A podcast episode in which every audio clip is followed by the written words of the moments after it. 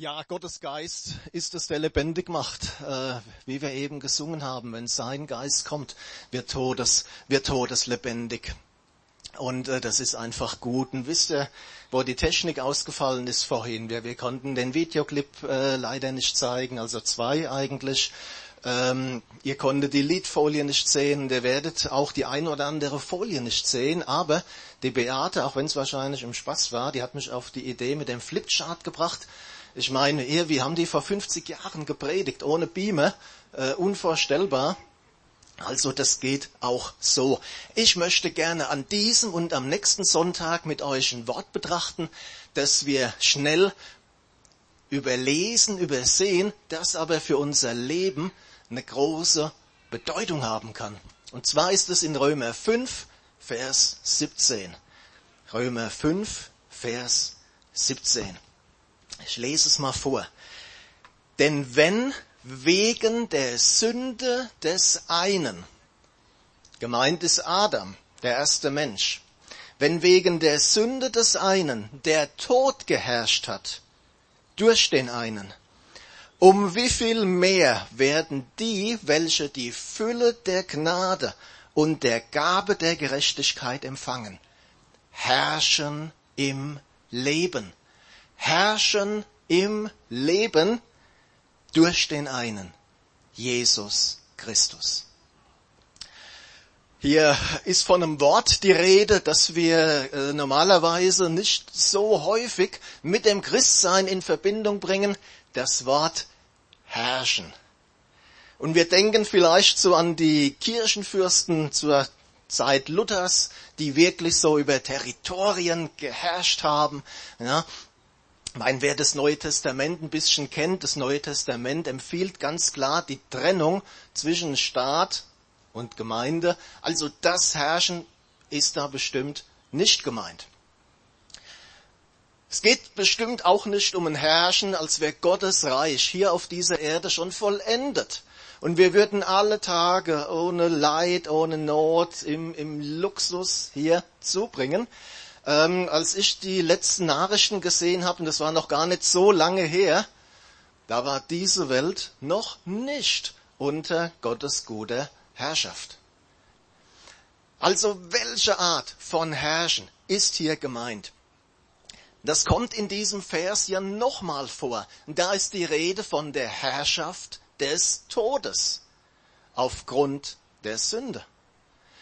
Und wenn wir das nehmen und ähnliche Worte, die Paulus schreibt, dann können wir dieses Herrschen im Leben so verstehen, dass wir in das hineinkommen, dass wir in dem leben, was Christus uns erworben hat vor 2000 Jahren am Kreuz von Golgatha.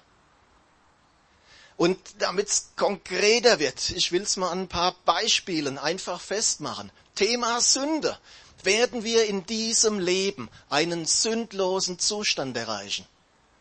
Nein, wir werden immer wieder Vergebung brauchen. Also ich brauche sie meistens jeden Tag. Und wenn er mir es nicht glaubt, fragt einfach meine Frau.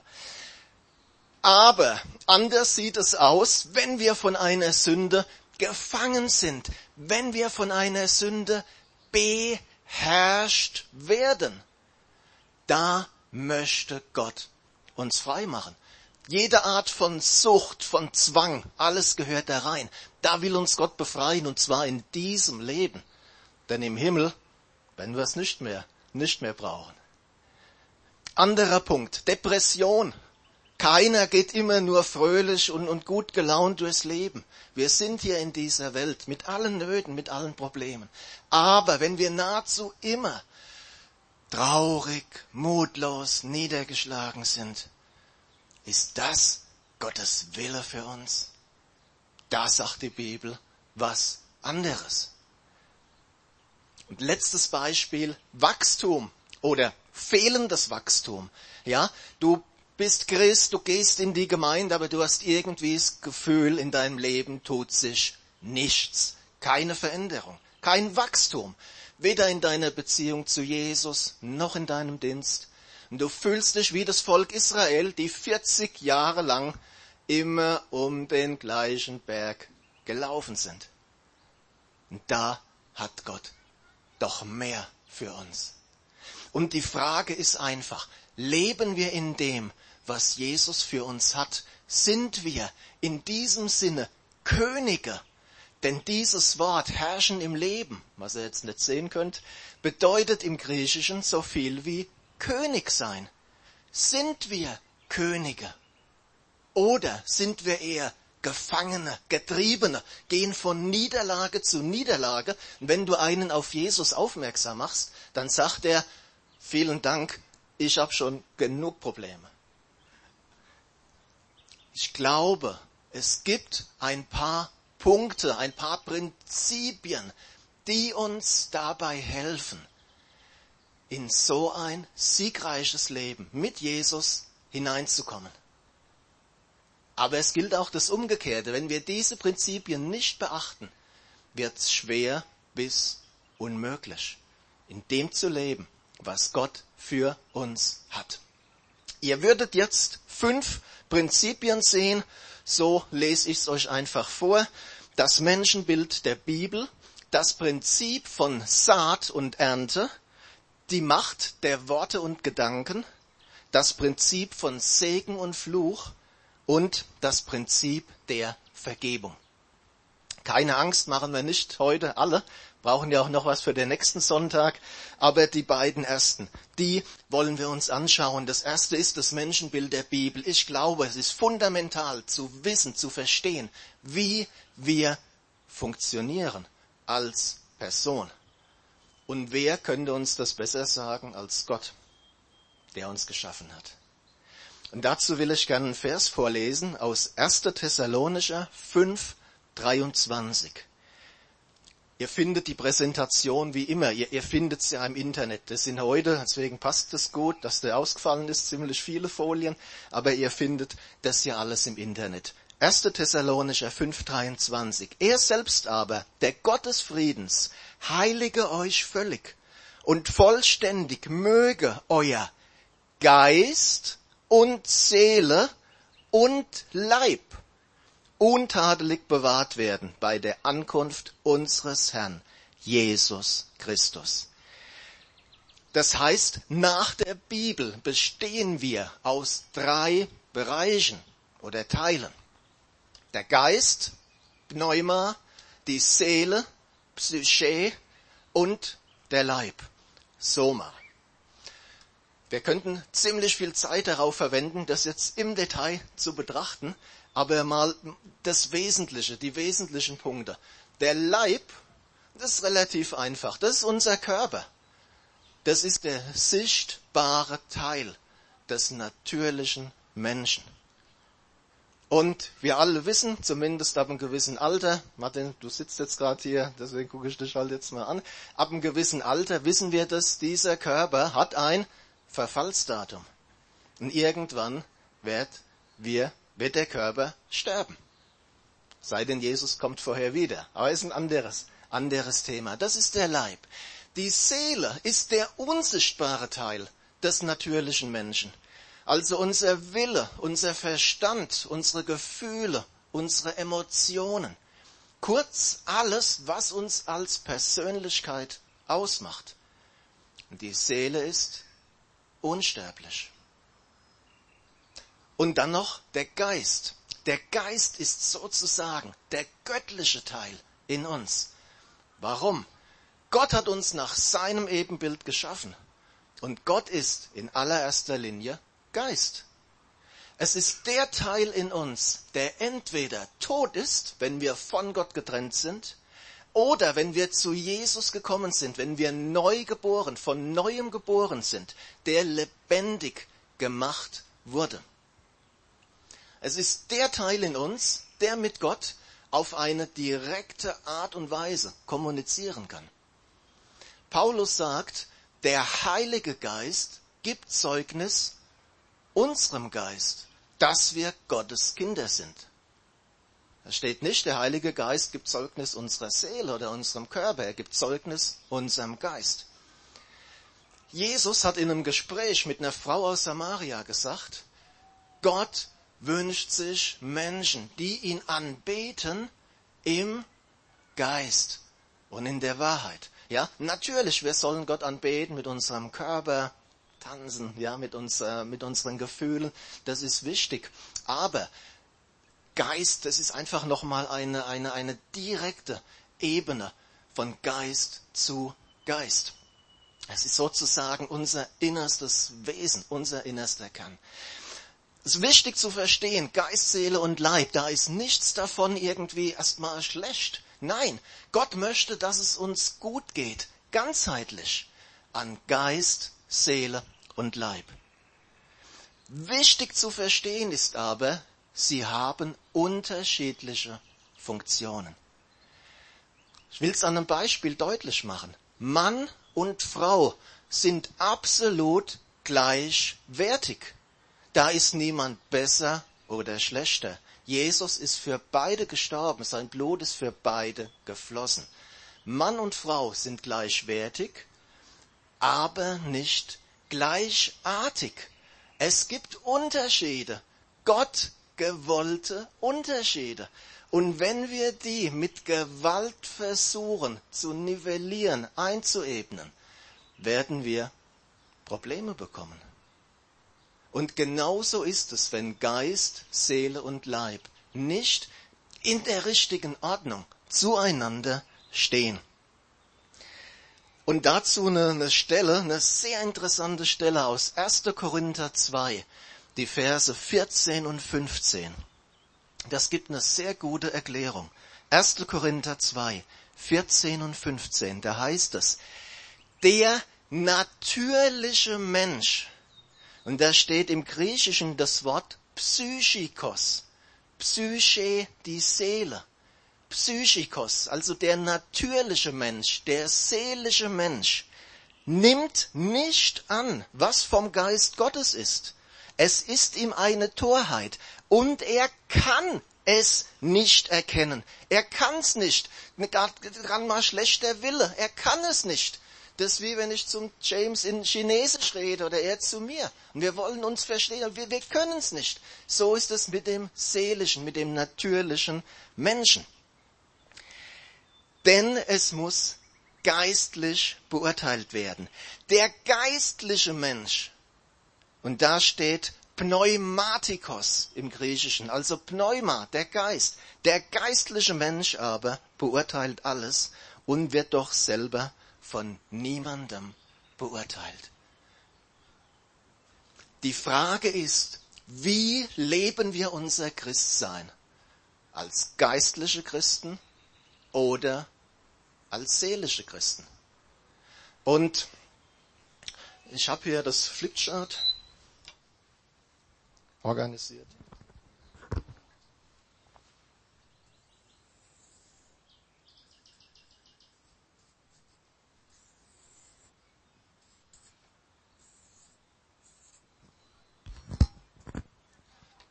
Hoffe, man kann es Wesentliche erkennen. Das wäre ein typischer seelischer Christ. Die Seele steht fett und breit und groß im Mittelpunkt.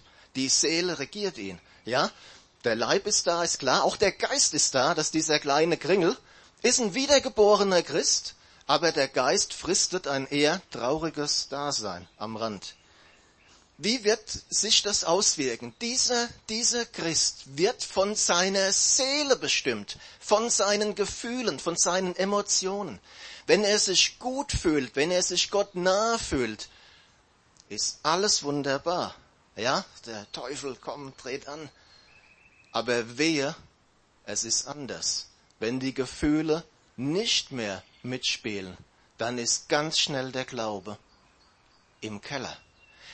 Dieser Christ lebt ein Leben wie eine Achterbahnfahrt. Mal hoch, mal runter, mal hoch, mal runter, mal hoch, mal runter. Da ist keine Beständigkeit. Da ist keine Beständigkeit da. Wenig Widerstand gegen Sünde. Die Emotionen, auch insbesondere negative Art, Angst, Ärger, Stress, bestimmen diesen Menschen. Und das wird seine Wirkung auch auf den Körper nicht verfehlen der seelische Christ.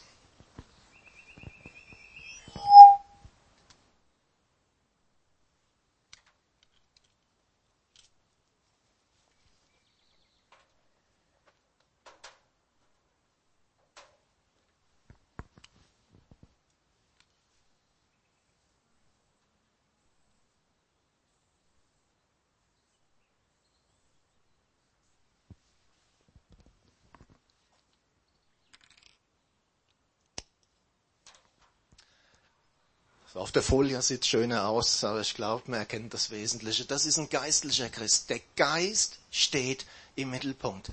Auch der hat natürlich eine Seele. Auch er hat natürlich ein Leib. Aber regiert wird er vom Geist. Und Gottes Wort, Gottes Zusagen, Gottes Verheißungen können ihre Wirkung entfalten. Und eine gesunde Seele wirkt auf einen Leib, auf einen Körper. Der Leib ist der Seele, die Seele ist dem Geist und der Geist ist Gottes Geist untergeordnet. Der geistliche Christ.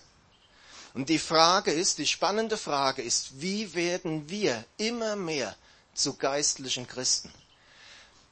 Wir sind ja oft, das, sind ja jetzt Symbolbilder, oft sind wir ja weder jetzt 100% das eine noch 100% das andere. Ist ja, ne, manchmal das bisschen mehr, manchmal das ein bisschen mehr. Wie werden wir immer mehr zu geistlichen Christen?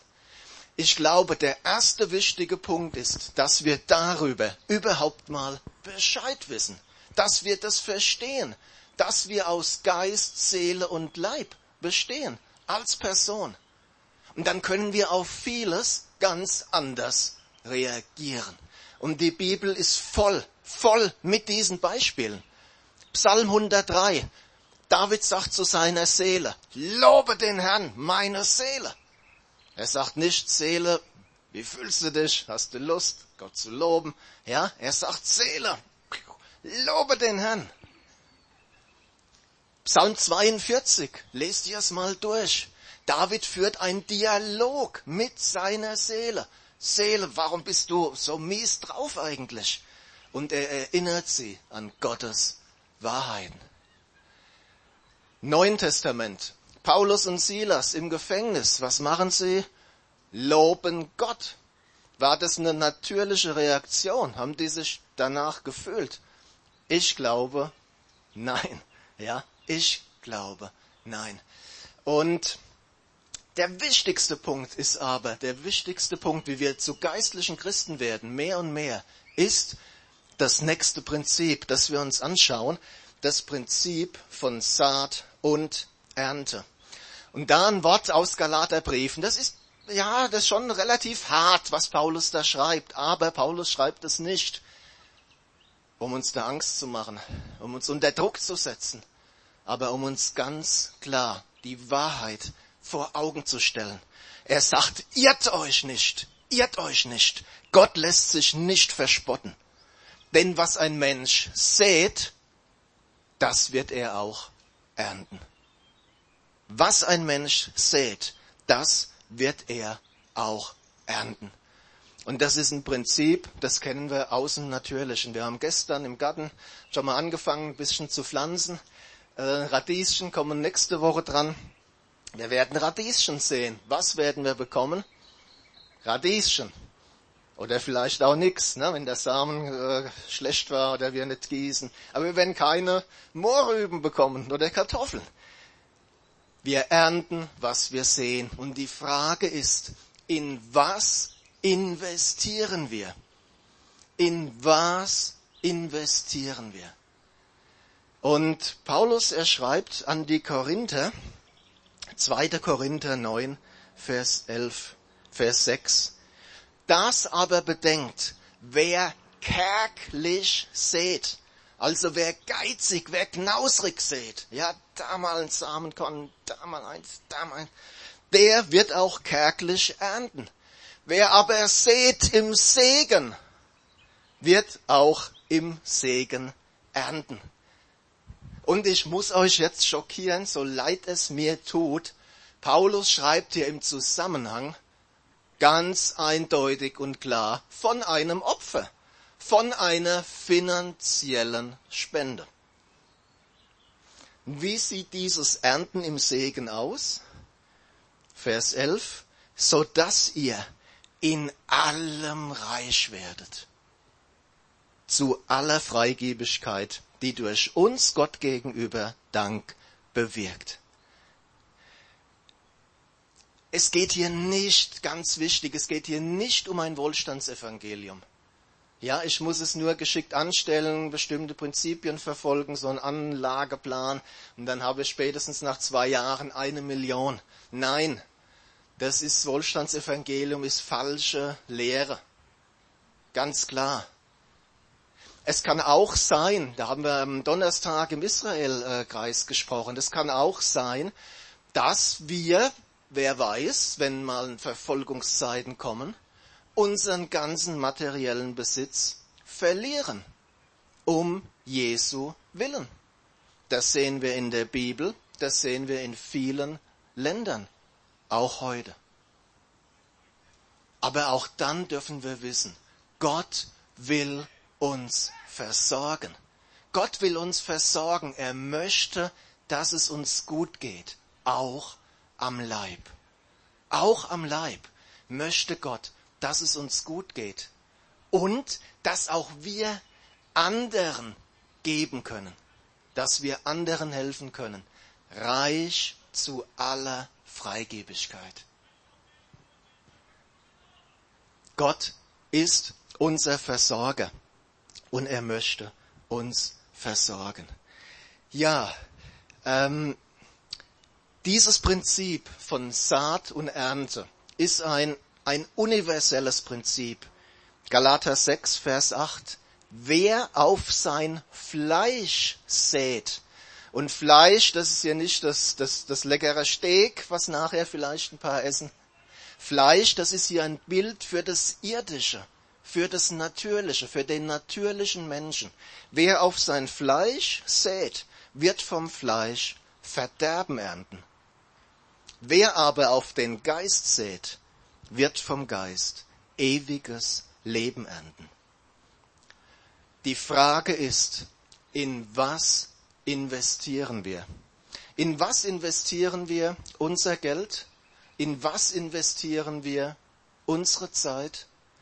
Wenn wir sechs Stunden am Tag investieren in, in Fernsehsendungen oder in, in Facebook oder Computerspiele und vielleicht fünf Minuten, wenn überhaupt, wenn es hochkommt, für Gebet, was wird wachsen? Was wird zunehmen? Der innere, der geistliche Mensch oder das natürliche? Wenn wir, und da rede ich jetzt mal zu uns Männern, wenn wir Stunden im Internet verbringen auf fragwürdigen Seiten, was wird wachsen? Ja, was wird zunehmen? Unsere Beziehung zu Jesus oder eher Versuchungen und Anfechtungen? Wenn wir uns mit Menschen umgeben, die ganz bewusst ein gottloses Leben führen wollen, und ich rede jetzt nicht von Arbeitskollegen, ich rede nicht davon, wenn, wenn Gott dir einen konkreten Auftrag gegeben hat, sondern von, von deinem Freundeskreis, den du dir aussuchst. Wenn wir uns mit Menschen umgeben, die bewusst ein gottfernes Leben führen wollen, welche Auswirkungen wird es auf uns haben? In was investieren wir? Denn wir werden bekommen, was wir sehen. Investieren wir in das Irdische oder investieren wir in das Geistliche?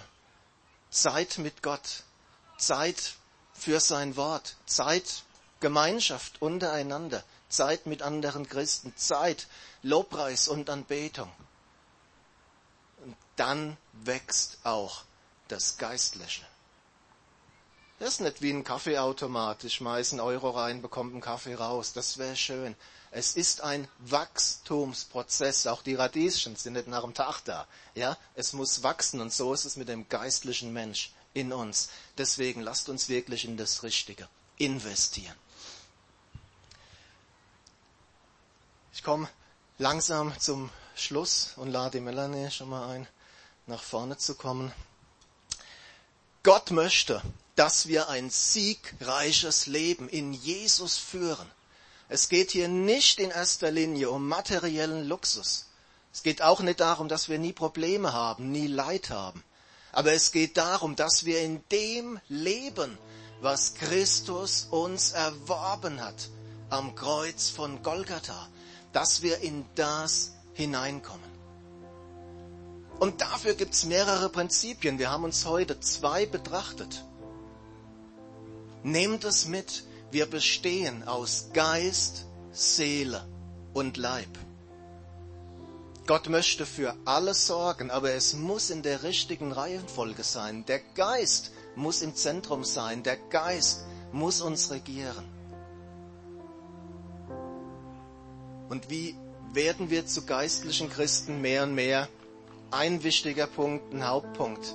Lasst uns in das Geistliche investieren. Aber es gilt nicht nur für das Geistliche. Wenn, und wie gesagt, ich rede jetzt nicht von, von Verfolgungszeiten etc., ich rede von einer normalen Situation.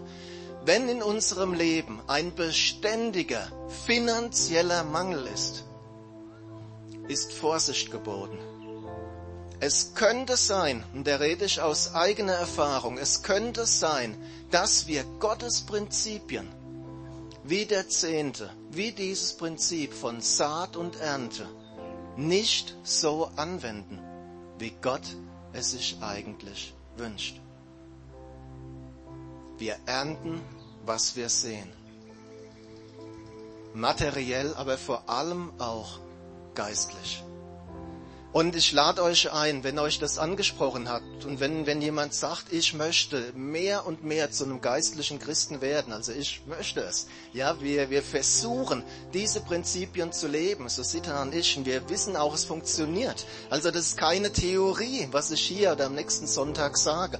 Wir wissen, es funktioniert, aber wir sind genauso noch dran. Wir sind noch genauso auf dem Weg in einem, in einem Lernprozess und ich möchte mehr, mehr, mehr und mehr. Und wenn du sagst, ich auch, ich möchte mehr und mehr zu einem geistlichen Christen werden, ich lade dich ein, aufzustehen, mit mir gemeinsam zu beten, das wirklich vor Gott zu bringen, festzumachen. Genau.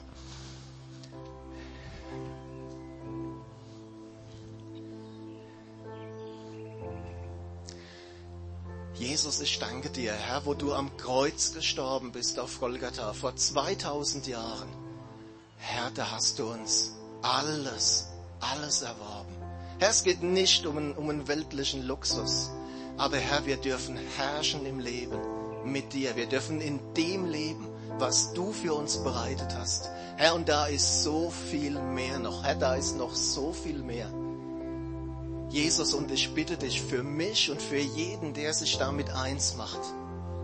Hilf uns, Herr, deine Prinzipien zu verstehen, sie anzuwenden. Herr, danke, dass du uns versorgen möchtest an Geist, Seele und Leib. Jesus, hilf uns, zu diesem geistlichen Christen zu werden, zu diesem geistlichen Mensch, der in deinem Wort beschrieben ist. Herr, dass nicht unsere Seele uns regiert, Herr, sie gehört zu uns und sie soll heil und gesund werden, aber am richtigen Ort. Jesus, und ich rufe das wirklich aus, dass dein Geist, unser Geist, mehr und mehr erfüllt, mehr und mehr stark macht, Herr. Herr, dass er mehr und mehr ins Zentrum rückt. Jesus, dass wir zu diesen geistlichen Menschen werden. Herr, und dieses Prinzip von Saat und Ernte. Jesus, hilf uns zu verstehen. Herr, wo wir vielleicht in einer unguten Weise an materiellen Dingen festhalten, hilf uns loszulassen. Herr, hilf uns in das Richtige zu investieren, in dein Reich. Herr, aber nicht nur Geld, Jesus, insbesondere die Zeit, das Kostbarste, was wir haben. Herr, wie oft vergeuden wir unsere Zeit. Jesus, vergib uns das. Hilf uns, uns neu auszurichten, Herr, auf dich auf deine Dinge, auf die geistlichen Dinge. Herr, und ich bitte das für mich und für jeden, der sich da einklingt, Herr, dass wir uns neu fokussieren wollen auf das Geistliche. Herr, auf das Unsichtbare, denn das ist das, was letztlich bleibt. Herr, du hast am Kreuz alles gegeben, Jesus, und ich sage, ich möchte alles haben für, von dem, was du für mich hast. Herr, und wenn wir jetzt in diese nächste Woche gehen, dann lass doch dein Wort in uns präsent bleiben, dass wir uns wirklich nach dem Geistlichen ausstrecken. Mehr und mehr. Und dass wir wirklich zu diesen werden, die im Leben herrschen, durch dich, durch Christus. Amen.